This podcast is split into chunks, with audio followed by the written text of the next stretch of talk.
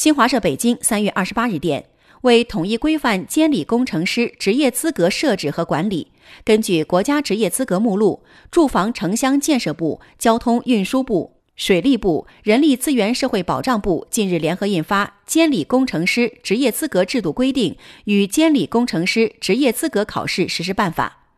监理工程师职业资格制度规定共五章二十七条，明确了监理工程师职业资格管理的基本依据和职业资格考试、注册、执业等内容。监理工程师职业资格考试实施办法共十四条，调整和细化了考试的科目设置、命题阅卷等内容，明确了各部门工作职责。